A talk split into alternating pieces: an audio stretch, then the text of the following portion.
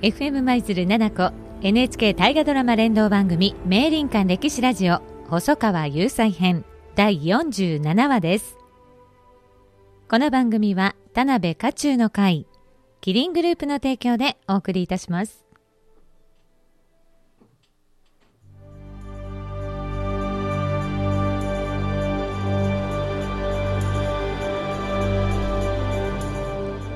それでは門中さん今日もよろしくお願いいたします。よろしくお願いします。この番組前半は今週日曜日に放映された大河ドラマキリンが来るを振り返るコーナーとなっています。今週1月31日日曜日大河ドラマキリンが来る。第43回闇に光る木ということでしたけれども門中さん振り返っていただけますか、もうすごいすごい詰め込みようでいやもう全部全部のせみたいな感じでしたけども。そうですね、えもう丹波攻めいよいよ丹波八神城詰めかと思いきやもうスタスタートのね、はい、あのオープニング前に、はい、えー、まあ、肩がついてしまうということで畑野秀治登場しましたけどももう一はい、一瞬にあの首だけになっちゃいましたからね。いや、えー、もうなんか私ちょっと怖かったですね最初のシーン。あれは、でもね今今作の織田信長大体ああいう感じなんで、あの、えー、そうでしたね。ね、それお父さんに怒られてましたからね、いきなりもう。いやあのシーン思い出しました、私も。全く何も、何も成長していないという。でも光秀も絶句でしたね。そうですね。はい。まああれも、ね、ちょっとまあ、J、まあ実際は、まあもうちょっとあの、まあ光秀も多少ね、はい、あの多少というか手を汚して、えー、丹波を奪い取るわけなんですけども、まあまあそこはドラマの主人公なんでああいう感じになりましたけども。はい、あとはそうですね佐久間信盛がようやく、はい、え追放されたんですけど、うん、すごいあのイケメンでしたねあの追 追放される佐久間信盛が、はい、イケメンです。あんなにあんなにかっこよく追放される佐久間信盛を初めて見ましたけど。とね、もういっぱいいっぱいやってちょっとね整理がつかないんですけども最,、はいまあ、最後の、ね、顔顔芸対決もすごかったですけどね。あのまるで半沢半沢直樹か小さな巨人みたいな感じの。かったですよね。あれなんかちょっとなんかどうなんですかね。すごいなんか気持ちの面で、ね、すごいこう揺れ動いてどういうんですかね。こうなんか私ちょっと分からなくて見見ながら、ええこれはどういう思いなんだろうっていうのがちょっと、ね、でも多分あれは、はい、あの光秀が、はい、のノイロノイローゼとかあの地方症とかいう説もあって、はい、あの本能寺の変の理由っていうのが、はい、割とそれに近いところも入ってるのかなっていうもうかなり使われてるでしょ。う、そうですよね。夢で、そのね闇に光る木を多分ねいろいろまあうなされて。の信長の表情が不気味な表情をしたり、うん、意地悪ししたりするのももしかするとあれは十兵衛の妄想なんじゃないかって思いながら見て見てたんですけども。そういう見方もできますか、ね、だから全くまあ、1年通してのあの織田信長は全くあの悪気のない人物なんで、はい。まあ、あそこあとは捉え方だと思うんですけども。なるほど、ええ、だからまあ明智光秀っていうのはすごく優秀な人で急にもうどんどんどんどん重要な仕事を任されて全部こなしていく人なんで、うん、そのの時代交渉の小和田哲夫先生の講演なんか聞いてももしかしたらもうものすごく辛労が溜まってたんじゃないかっていうお話もされてたんで。確かにあの東安先生のところに行った時は、すごく疲れて、うん、る感じでしたもんね。ああと今回のポイントはやっぱり細川藤孝ですね、我々我らが細川藤孝、えー、そうですね、たくさん出てまいりました。もうすでにあの三条西のおじい様は亡くなってて、はいえー、ということはもうすでに古今伝授されている状態の細川藤孝なんですけども、ね、もうすでに心は羽柴秀吉の方に流れているっていう感じで。まあね、細川藤孝が明智光秀を見限る最速記録じゃないかっていうぐらいもう 早い段階でもう離れ心が離れているのかなというところも感じたわけなんですけどもまた最終回どのように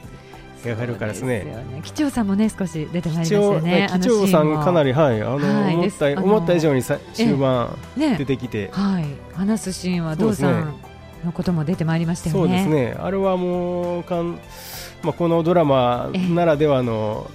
あの解釈っていうか描かれ方なんで、はいまあ、序盤、美濃の斎藤家の話を、まあ、散々やってきたのが、まあ、最終的にあそあの回で回収されるという感じだったんですけども。ね、はい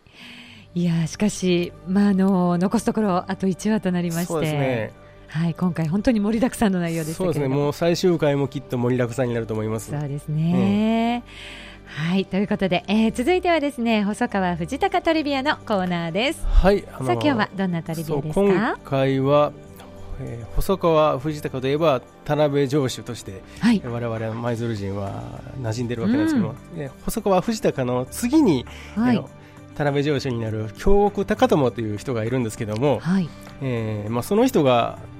実は本能寺の変の時にもその一家も巻き込まれているわけなんですけども、はい、どういう状態でどうううえー、巻き込まれたかっていうの。は、えー、あのー、本能寺の変の時に京極高高友っていう人は、えー、まだ10歳なんですけども、はい、まあ、お兄さんもいて京極高次っていう人なんですけども、あのまあ、京極京極家っていう、まあ、守護を務めた非常にあの、はい、家柄のいいところの子なんですけど、でやっぱあの旧守護家っていうのは足利家に使えててあのぱ足利幕府型の人々なんですけども、うん、まあ、そういった人っていうのは本能寺の変の後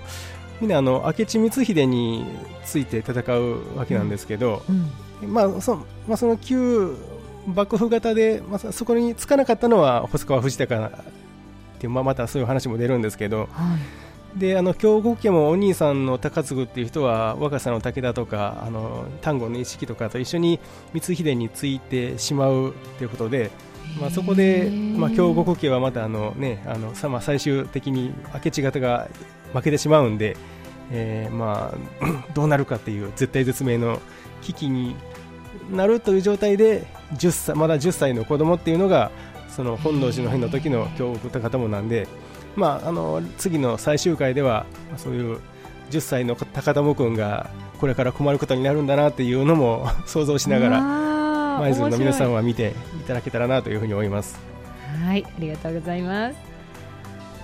さあそれではここでですね、えー、FM 舞鶴の方からねちょっと、えー、ご紹介です、えー、FM 舞鶴のホームページ開いていただきますとポッドキャストというのがありまして、えー、いつでもあのこのね明林館歴史ラジオこれまで、えー、放送いたしました回の分が聞けるようになっております、はい、ぜひね来週最終回ですからちょっとねいついつの何々みたいなものであのあのね、聞いていただくのも一つかなとそうですね、もうその時のリアルタイムな感想とかが、はい、またあの、ね、面白いですから、ね、思い出すことができますんで、はい、これはあのいつでも見ていただけますので、ぜひそちらでもポッドキャストでもお楽しみいただきたいと思います。えー、またですね、えー、この番組なんですけれども、えー、来週大河ドラマのね、はい、キリンが来るは最終回ということで、この番組、えー、ね、そのキリンが来るに